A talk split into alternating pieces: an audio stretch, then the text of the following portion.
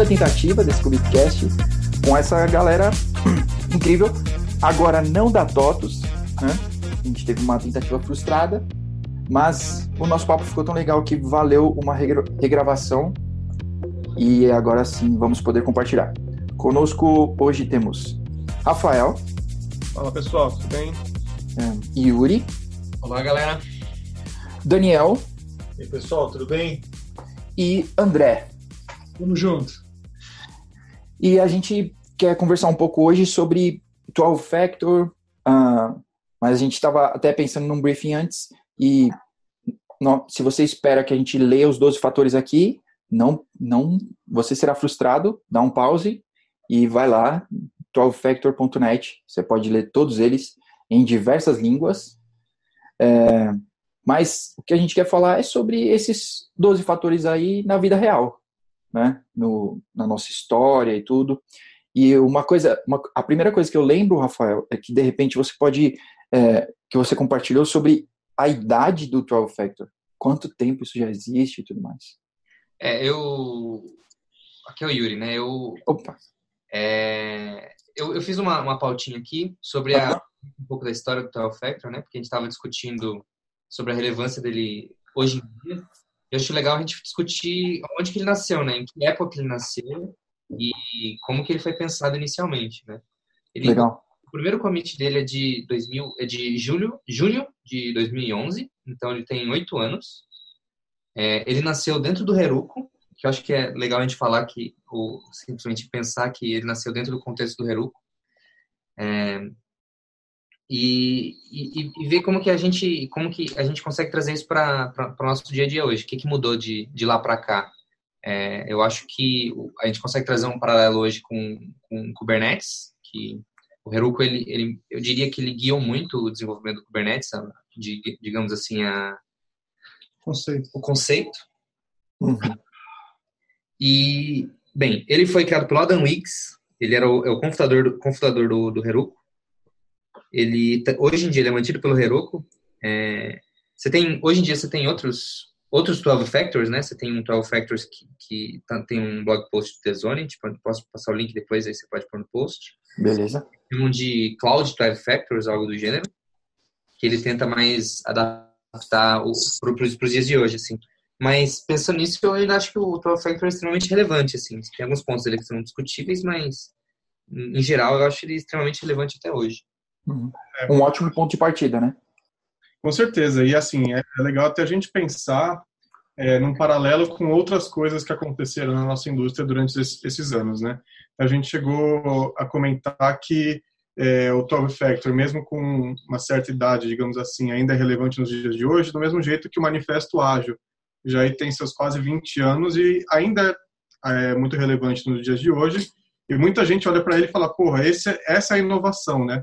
Eu quero inovar, quero ser moderno, vou é, pensar de uma maneira mais ágil, mais enxuta. Então, é, para você ver como, como essas coisas realmente elas, é, elas acabam se perdurando, né? As coisas boas elas acabam se perdurando ao longo do tempo, porque realmente elas são um pouco até atemporais. As coisas ruins também. É, muitas coisas ruins também perduram, mas nesse são dois exemplos bons aí da gente citar. Sim, ótimo. É, porque muitas empresas ainda tem um, um, passo de evolução mais lento mesmo, né? Às vezes as empresas muito mais enterprises, assim, que a gente pode dizer, o Top Factor é algo, às vezes, novo, assim, né? Então, o pessoal tá Disruptivo. Tá, é, então, o pessoal está começando a migrar, às vezes tem, tem muita coisa legada, enfim, então é recente, apesar de ser, de ser antigo. Né? Vocês acham que tem é, um paradigma, uma quebra de paradigma muito grande quando a gente fala da enterprise e, e e das startups, ou daquele cara que, daquela pessoa que está começando a desenvolver hoje, está saindo ali da faculdade ou estudando. Vocês acham que essa pessoa que está começando agora, ela já sai com um mindset é, mais orientado ao que a gente está acostumado nos dias de hoje? Ou você acha que ela tem que aprender isso ao longo da jornada? Ela vai começar num desenvolvimento mais clássico? O que, que vocês acham? É, acho que a gente até chegou a discutir isso, né? que às vezes o cara está saindo da faculdade hoje ele nem, nem sabe o que é Factor, ele já, ele já aprendeu a fazer dessa forma. Eu acho que essa galera nova que vem codando, entrando nas empresas ou em startup, já, já, já, já coda dessa forma. Acho que nem não olha e fala assim, ah, isso aqui é Telv Factor, né? Já, já aprendeu assim. Eu vou até, de uma maneira um tanto quanto gentil, discordar um pouco do André Leite. Quero discordar um pouco do nosso querido André Leite, é uma pessoa muito simpática, é difícil discordar dele. Eu acho que a gente até discutiu isso na, na, na semana na, na, primeira gravação. Muita gente começou a desenvolver no Heroku e já, já começou a fazer do jeito certo por conta das limitações dele, né? É, já aprendeu a desenvolver distribuído, usando serviços como é, da forma como tem que usar tal. Mas eu acho que o cara que sai da faculdade e cai no Enterprise, dependendo do Enterprise que ele cai, ele vai continuar fazendo do jeito velho. Acho que vai ser corrompido. Ele vai ser, provavelmente, vai ser corrompido. Eu tenho essa sensação que é, isso aconteça. Posso, posso colocar uma questão? Eu acho, Yuri, que você deve. Eu, eu pensei bastante sobre, sobre, sobre isso, sobre como a gente, a gente demoniza o, o Enterprise. E eu pensei, na, na, minha cabeça, eu, eu defini como o Enterprise ele é algo que já existe, assim, há algum tempo. Provavelmente mais de oito anos, digamos assim. Você tem softwares aí que, que, que, são avós já, eu diria, que são, são bem velhos e eles começaram em outra época. Eu acho que os softwares, até dentro da Enterprise, eu acho que a gente pode até traçar um, um paralelo com, é, não sei, é, qualquer empresa, assim, que começa um projeto novo, as coisas elas tendem a caminhar para uma coisa mais moderna, eu acho. É, uhum. Porque hoje em dia, se você dá um, um generate de qualquer projeto, sabe, Spring, do Rails, ele já ele já vai estar tá mais pensando nesse mundo novo de, de stateless nosso aí, de, de configuração, esse 12 factors, assim, eu acho. Acho que isso é verdade, eu concordo plenamente com você, desde que você escolha também uma, um framework, uma versão moderna desse framework, ou, ou pelo menos conceitual, né, alguma coisa básica. Se, se você ainda está fazendo... É, é um, sabe, é, frameworks antigos, é, é, ASP, pô, eu acho que é a questão da história é a cultura da empresa. Então você, você cai também. Às vezes você cai num lugar, se vê da faculdade, que a galera já tá fazendo as coisas novas de uma forma mais moderna. Você vai Sim, na onda. Mas né? é, só queria só colocar o ponto que não é só pelo fato de você estar tá começando um projeto novo, de uma enterprise ou de uma startup, que obrigatoriamente ele vai ser moderno. Ele já pode começar todo software já começa legado, né? Tem essa máxima. Agora ele pode começar muito legado. Ele pode. Sim.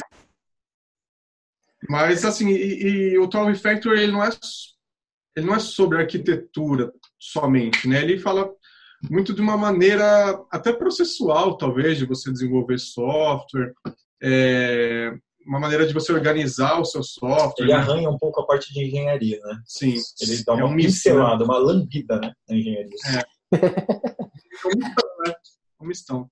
Eu acho, só, é, né, eu acabei não falando na introdução, é, porque eu não sei, mas é, uma das coisas que eu queria falar, ele é bem, eu acho que na época que ele que ele foi publicado no começo do, dos plataformas a service no Heroku e os outros que existiam que e eu, o que eu acho honestamente é que é, essas, essas práticas que ele cita são historicamente conhecidas. Sempre tem algum chato falando que tem um paper em 1970 que já falava disso. O fato é que a tecnologia viabilizou a divulgação em massa e a, e a execução dessas boas práticas. Ninguém nasceu fazendo software distribuído nos anos 90, por exemplo. Ah, tinha o com da Microsoft e tal, mas não era, era um negócio meio. É, não era tão simples, né? Ter esse Aí com o cloud acho que facilitou um pouco e, e, esse, e essas boas práticas, esses Cloud Factories começaram a ser colhidos por mais pessoas, né? Você acha que tem um pouco de relação com a história de container no Linux e o Docker?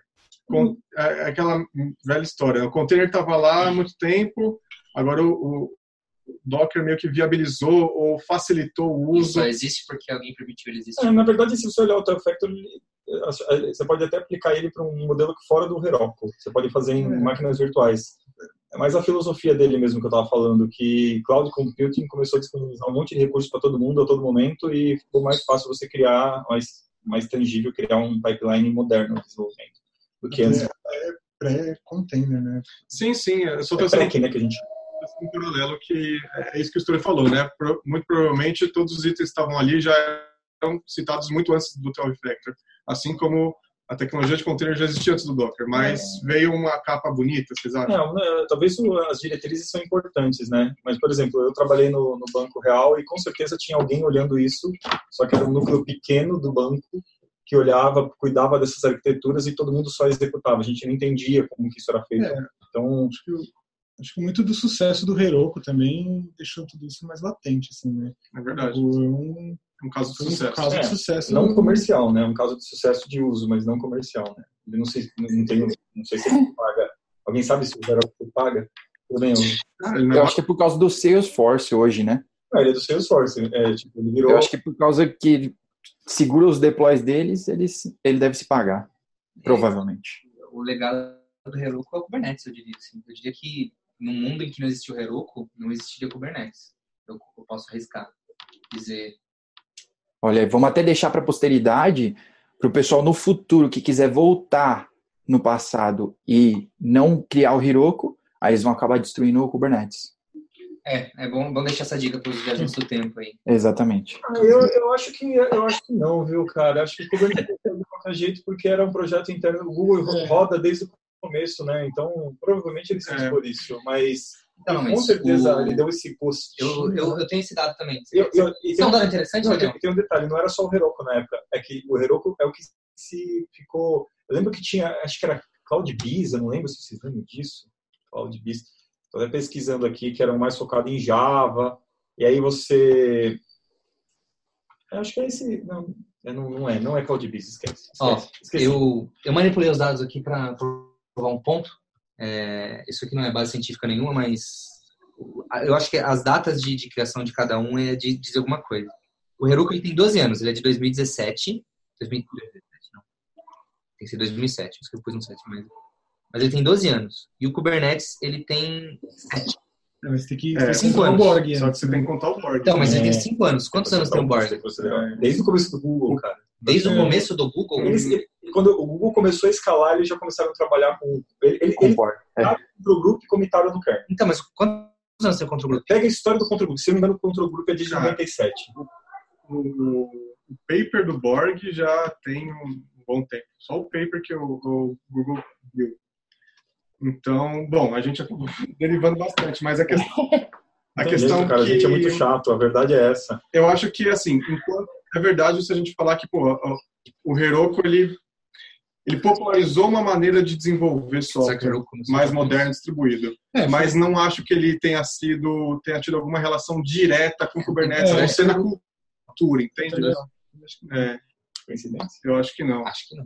Eu queria, eu queria é, dar meus dois centos aí sobre o que a gente estava falando antes, sobre o enterprise e, e o versus startup e, e 12 Factor ainda ser uma novidade no enterprise, que é, apesar da gente encontrar às vezes startups né, ou projetos iniciais que o cara parece que começou com o pé esquerdo, né, vamos deixar esses caras de lado, a gente é, encontra é, uma dificuldade, né, porque a, a grande empresa ela não é ela não é grande sem nada, né? Ela não, não nasceu grande.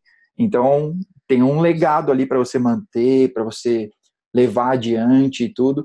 E aí é fácil para startup com cinco caras que acabar e ah não vamos fazer tudo em Node aqui e vai ser super da hora, né?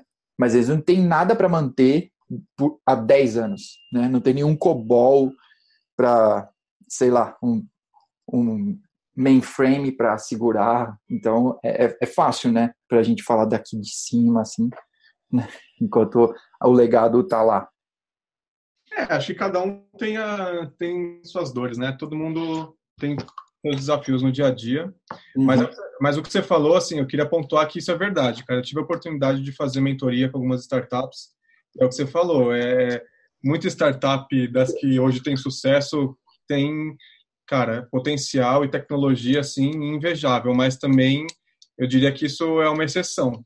Aquela é, tem muita startup que começa com uma arquitetura muito simples e podemos talvez dizer até equivocada por, por, é isso que você falou às vezes não tem investimento não tem dinheiro pô, é uma ideia que juntou duas três pessoas começaram a desenvolver então não nasceu da melhor maneira também E aí, Sim. isso, a partir do momento que isso ganhar corpo, isso vai virar um legado também, inevitavelmente. Sim. Quantas startups surgiram com WordPress, né? É verdade. É verdade. Só, só, só é, é, fazendo uma errata, Isso não é errado, né? os, os concorrentes na época do Heroku, quando ele largou, era o Beanstalk da Amazon, o JElastic, que eu tinha esquecido. É, o JElastic. JElastic. Eles também, viu? Não, mas o Beanstalk não é da época. A Amazon nasceu em 2006. É. Ele, nasceu, ele nasceu com a SNS, não nasceu? É. Mas foi uma. Acho que Mas, é, chegou a concorrer em algum tempo, É, né? Sim, é. Eu lembro bastante do JElastic. O JElastic era bem focado em Java, se É. eu não me engano. Tinha lá os suportes E ainda vários tem, né? Eles, eu acho que desses caras o JElastic é o único que tá vivo porque ele, você instala ele no seu data center também. Vocês acham que todos esses PaaS, eles tendem a, a evoluir e, de alguma forma, convergir para Kubernetes? Que nem a gente tinha OpenShift, hoje é praticamente É, Kubernetes. Eu acho que eles vão usar o Kubernetes e oferecer serviço de alto nível por cima, né? Então, o diferencial deles vai estar no- na camada, eventualmente, de engenharia, processos. Kubernetes vai virar o orquestrador É. padrão de todos os Ou como PaaS. diria aquele cara, de facto, né? O, o padrão de facto. Então, não adianta fugir, né, André Leite? Concordo. Acho que para esses caras, vamos falar com o Heroku, deve ter todo um software para manter ele por trás. E, sei lá, se você coloca um Kubernetes por trás tudo aquilo, é muito mais difundido, assim, se manter, sei lá, tra- trazer pessoas para ajudar a manter isso. uma talvez de- fazendo A gente nem É, sabe, não né? sei, eu não sei. A gente nem sabe. Eu lembro na época que eu deployava no, no Heroku, a gente usava um Procfile para definir É, eles têm um coisas. esquema deles lá, que a Days, acho, é, pegou e fez É, que eles identificavam o código que estava rodando. é. Eu, eu posso eu posso, posso estar errando rude aqui, mas eu acho que hoje já funciona com Dockerfile. Você pode subir um Dockerfile lá, ele vai buildar o seu Dockerfile e vai rodar o seu Dockerfile.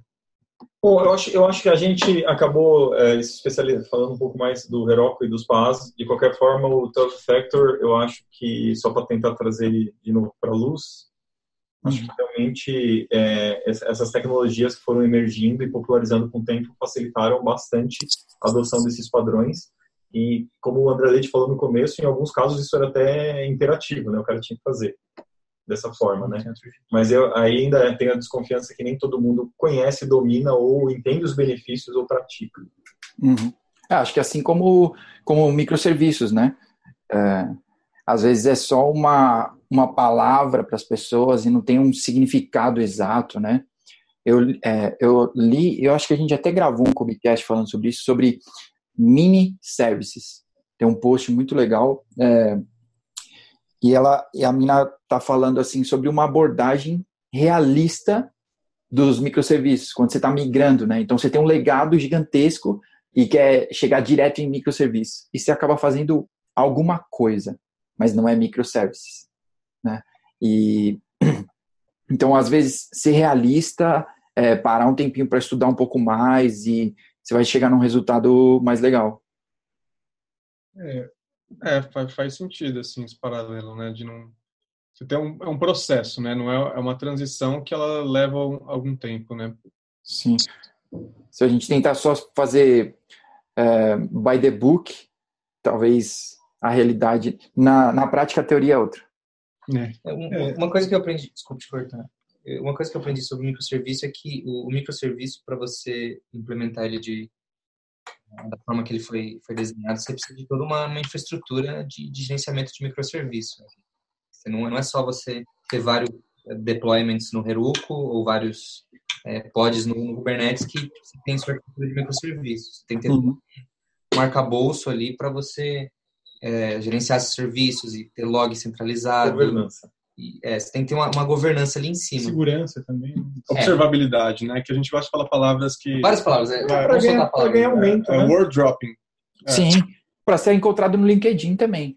Exatamente. Pessoal que quiser saber de observabilidade aí. Cara, o Panazo é o rei das É, buzzwords. só falta isso, né? É, e no final a gente fala isso para. O que é isso?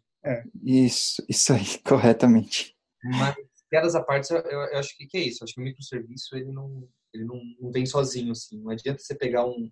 Você tem aquele monolito, você fala, não aguento mais esse monolito, vou explodir de qualquer forma aqui, em vários serviços.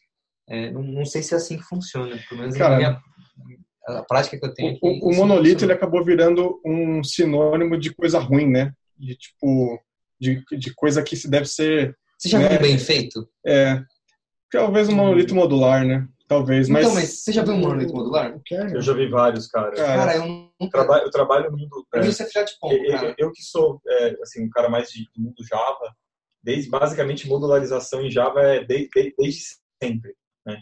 Para falar não desde sempre, vai desde que começou, até, é, desde o Maven, por, por assim dizer. Isso tipo é coisa de provavelmente mais do que quase duas décadas, cara. Então, eu, eu comecei mais ou menos no mundo do, do Ruby. E no Ruby, Gen é o módulo dele, basicamente. É possível você quer- modularizar. você quer colocar todas as funcionalidades em Gens. E, olha, na- eu Toda, nunca... te- toda tecnologia você consegue Tem seu campo também. É, e eu nunca, eu nunca vi um cara que funcionava muito bem assim. Era sempre um Frankenstein. Funciona, cara. Que como qualquer software, você vai perdendo mão ao longo do tempo se você não olhar com cuidado. Tem a famosa Ele degrada, erosão. né? É erosão. Agora, é, é, Não, mas acho que hoje em dia ainda é comum a galera começar, às vezes, com monolito, e a coisa quebrar. vai crescendo e quebra. você vai vendo que aquele É. componente ele, ele pode ser algo independente. E Agora, então, e de novo, e, e acabou virando uma, uma palavra feia, né? Um palavrão monolito. É engraçado lembrar que a gente tem um, um, um colega que hoje não está mais entre nós, mas que ele, ele chamou, começou a chamar de monolito tudo que ele achava ruim. Então, por exemplo, a gente ia almoçar e a comida estava ruim, nossa, mas tá meio monolítica essa comida hoje. E aí, sabe, Percebe que o cara não entendeu. muito. não entendeu. Aí, caramba, tu- olha, aquela pessoa ali jogando papel na rua é um monolito mesmo. Então, pô, é assim, virou uma palavra que se deve ser evitada, mas não é bem assim na prática, né? Que nem o André falou muito bem. Você está começando um projeto novo, é bem prudente que você comece com code base único e vá separando conforme a necessidade, vai evoluindo, uma arquitetura evolutiva, né? É, até porque quando você pensa que você vai por base único, assim, tudo um CI, tudo isso pra você administrar, uma coisa única no começo é muito mais fácil. É, dependendo do tamanho do, do seu software e até das funcionalidades que ele, que ele entrega, que ele toca, faz todo, todo sentido, né? Começar pequeno. É, quando você começa a adicionar N serviços, de 1 para N, você já começa a adicionar muita complexidade. Você tem que ter aquele arcabouço que o Yuri citou. Sim, de comunicação, versionamento, você tem que manter é, uma matriz de compatibilidade dos componentes, as APIs não podem ser quebradas, enfim, é uma série de coisas que você vai ter que chegar lá uma hora, mas você não precisa começar com isso, né? Eu acho que é que nem refatoração. Eu acho que você faz o, faz o básico sempre, de primeira, mas você tem que ter um contrato na sua mente de que você vai voltar para aquilo. Que você tem que sempre interar sobre aquilo. Acho que é, começar com não, começar com monolito é, é a parada, sacou? É, tem que ser feito. É, não tem como. Começar com um microserviço é, é, é complicadíssimo, assim. É, é ele, ele, é uma optimização prematura. Você não, não precisa daquilo, você não sabe se vai precisar daquilo. Nesse ponto eu concordo. Eu acho que aí você tem, que- tem na sua cabeça que você vai iterar sobre aquilo de novo depois. Você não vai deixar do jeito que tá. Boa. Ô, otimização prematura é, podia ser um tema de podcast até, né? Porque às vezes é um, é um medo, é, às vezes você quer corrigir. Cara, é, é bem tenso tratar sobre isso, né? Eu vou dizer que poderia ser uma tese de, de mestrado de engenharia de software. cara. Sim, com certeza. Otimização prematura, dois pontos. O mal da o mal moderno. Uma moderna, é nova depressão. É, em- é, doença do século 21. Cara, é engraçado, eu estava passando pelos 12 Factors é, um pouco antes da nossa conversa e agora também, e eu fico, eu, eu- eu tentei me desafiar, assim, como que eu consigo, de novo, vou trazer o Kubernetes para a conversa, mas como que eu consigo deployar uma aplicação no Kubernetes sem seguir os 12 Factors? Cara, eu diria que seriam pouquíssimos que eu conseguiria é, não seguir e assim ainda assim eu teria uma certa dificuldade. Eu acho que o Kubernetes, é, assim como o claro, trouxe, mas hoje em dia que é muito mais difundido o Kubernetes, ele traz uma meio que uma obrigatoriedade para a gente seguir esses padrões e acaba sendo muito natural e a gente acaba tendo muito benefício em relação a isso. Por exemplo, vamos pegar só um caso de logs. Como que eu pego o log da minha aplicação se não fazendo um stream é, desse log para saída padrão, por exemplo, e capturando esse log? Eu não vou gravar esse log num arquivo e vou atachar no container para ver. Assim, não faz sentido. É, port binding é a mesma coisa, disposability, o, processo ele tem que subir rápido, tem que morrer rápido, porque a gente não tem garantia de quanto tempo aquele container vai ficar no ar, se o nó vai morrer, enfim. Acho que todos os itens ali têm muito, muito fit com, com, a maneira que a gente tem que desenvolver e se preocupar é. fazendo um deploy no Kubernetes. Parte de configuração também, né? Você não vai. Você pode, claro, é. deixar hard-coded, mas não faz sentido. Você vai ter, às vezes, dois ou mais ambientes de staging, de produção. Você vai querer trocar algumas variáveis. É, faz muito sentido que essa configuração seja injetada, seja por config map, consequentemente por variáveis de ambiente. Enfim, acho que tudo que está ali faz muito sentido e é quase que natural quando a gente vai fazer o deploy de uma aplicação no Kubernetes. E aí que vem as adaptações, né? Se é uma aplicação mais legada, talvez é, tenha que sofrer um processo aí de adaptação antes de ir para esse modelo, mas que é muito benéfico. O que, que vocês acham é, dessa relação entre, digamos assim, um stage gate, ali um pedágio para a aplicação entrar no modelo de um PaaS ou do Kubernetes com um 12 factor? Dizendo que hoje em dia é mais difícil você ele fez o inverso, né? É, você acha mais difícil você fazer uma aplicação que não encaixa no 12 Factor, então? Se ela for ser deployada no Kubernetes, uh, production grade, Concordo. eu acho que é mais difícil você fazer uma aplicação não 12 Factor é. do que uma 12 Factor, sinceramente. E por mais trabalho para fazer o contrário. É. Eu, eu, eu, sou um, eu sou um crítico, assim, da... Meio que puxando não puxando mas fazendo um exemplo que eu tenho essa crítica da própria orientação objeto. Acho que eu é, eu acho que algumas coisas é mais fácil você errar quando você tem estado do que, tipo, quando você não tem estado, você evita alguns erros, assim. Eu acho que o Kubernetes, ele trouxe isso, ele trouxe essa, essa, essa dificuldade para você errar. Você tem só uma, você tem uma maneira de fazer as coisas. Se você quiser sair disso, não vai funcionar. Você quer salvar seu estado é, na máquina, beleza, mas quando pode morrer, você vai perder seu estado. Então você meio que tem que se adaptar ali do, da maneira que ele te dá ele não, não dá muitas opções para você errar. Ele é meio restritivo nessa área. Eu, eu, eu, gosto dessa restrição. Eu acho que, na verdade, ele te dá bastante liberdade para fazer outras coisas, mas é mais difícil, né? Ele é bem opinativo, talvez, né? O caminho suave do Kubernetes é, é muito parecido com... Caminho suave. Você acha que hoje o pessoal está desenvolvendo uma aplicação já pensando em deployar Kubernetes, ele olha e fala assim, ah, minha aplicação é Tove Factor, negócio de orgânico, ele põe lá e nem sabe se é Tove Factor. Eu acho que hoje a gente nem mas pensa, é? Eu acho que o, o termo caiu em desuso, né? As práticas são muito válidas, o termo caiu totalmente em desuso, né? Hoje, talvez um termo muito mais adequado seria uma aplicação Cloud Native, talvez, do que 12 Factor, né? Eu acho que a gente pode... Acho que o 12 Factor evoluiu, né? Acho que é que o, o Arc Flash, ele, ele nasceu em várias civilizações diferentes ao mesmo tempo. Eu acho que hoje a gente tem um 12 factor dentro da gente, mas a gente não pensa mais como um 12 factor. É, porque tá no nosso DNA. É natural, né? Até você pega um, ah, quero subir uma aplicação no Kubernetes, você vai olhar um exemplo, o negócio vai ser 12 factor. É, é, acho que de novo, né? Se a gente está falando de deploy no Kubernetes ou Sim. um PaaS, né? Acho que se a gente vai para um deploy mais tradicional, on-premise, ou até mesmo em máquina virtual, numa nuvem, acho que é muito fácil errar, né? Se a gente não tomar cuidado.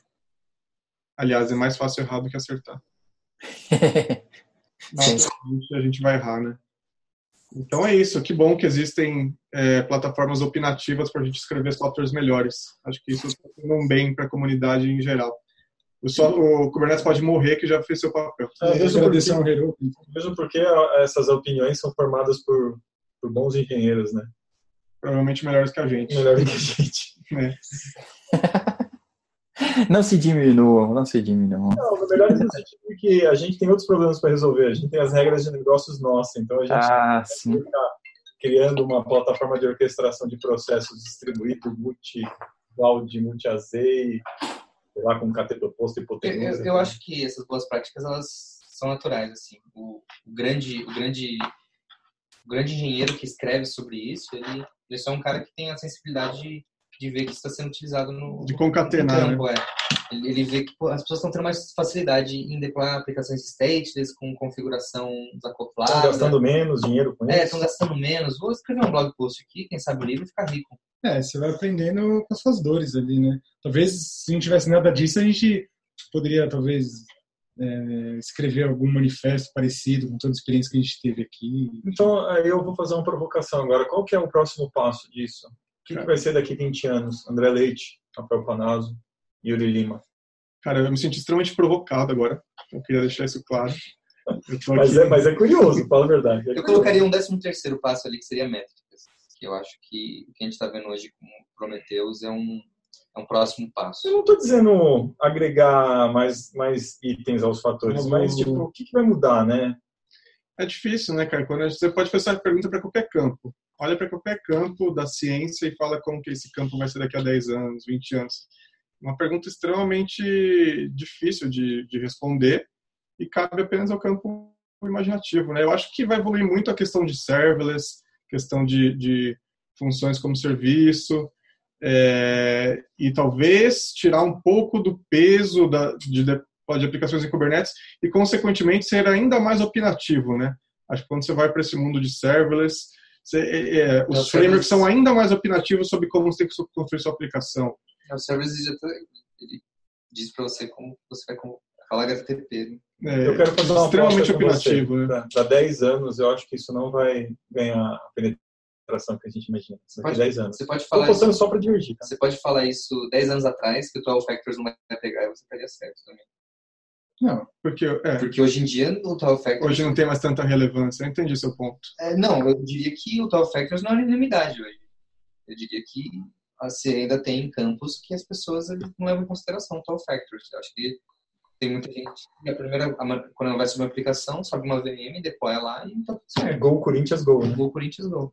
É. Ah, mas aí com, com a idade que a pessoa vai tendo com algumas coisas, ela vai é, evoluindo, às vezes sem olhar para o Top Factor, sei lá. Ela começa a subir uma aplicação e, que nem o Paulo citou lá, coloca o log lá dentro da VM. Aí começa a ter dificuldade com isso. Ele fala, puta, vou externalizar esse log porque eu tô sentindo essa dor. Então, mas aí ele tem um bash script que então, esse log e gente, eu acho, pode ser. Eu acho que dá para traçar um serviço, enfim. Eu acho que dá para traçar um bom paralelo aqui, então, pelo que eu estou conseguindo captar, né, dessas das nossas conversas, que a plataforma de deploy driva muito a maneira que a gente vai construir e pedir nossas aplicações. E vice-versa.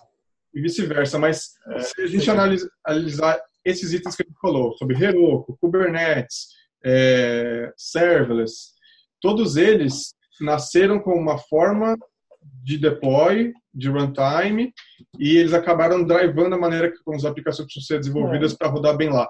Então, quando a gente pensa daqui a 10 anos, para responder como as aplicações vão, vão estar, acho que é melhor a gente olhar para aonde que essas aplicações vão estar rodando. Talvez a gente tenha um, um estudo melhor. E daqui a 10 anos você vai precisar deployar nada. As máquinas vão escrever os códigos e elas vão se virar com isso.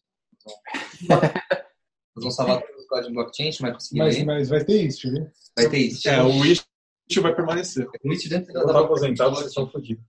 Com certeza. E aí, pelo amor de Deus. É, na verdade, meu nome é André Leite. Beleza. Senhores, papo muito legal. Tivemos previsões para o futuro, recados para o futuro e um papo para uh, o agora.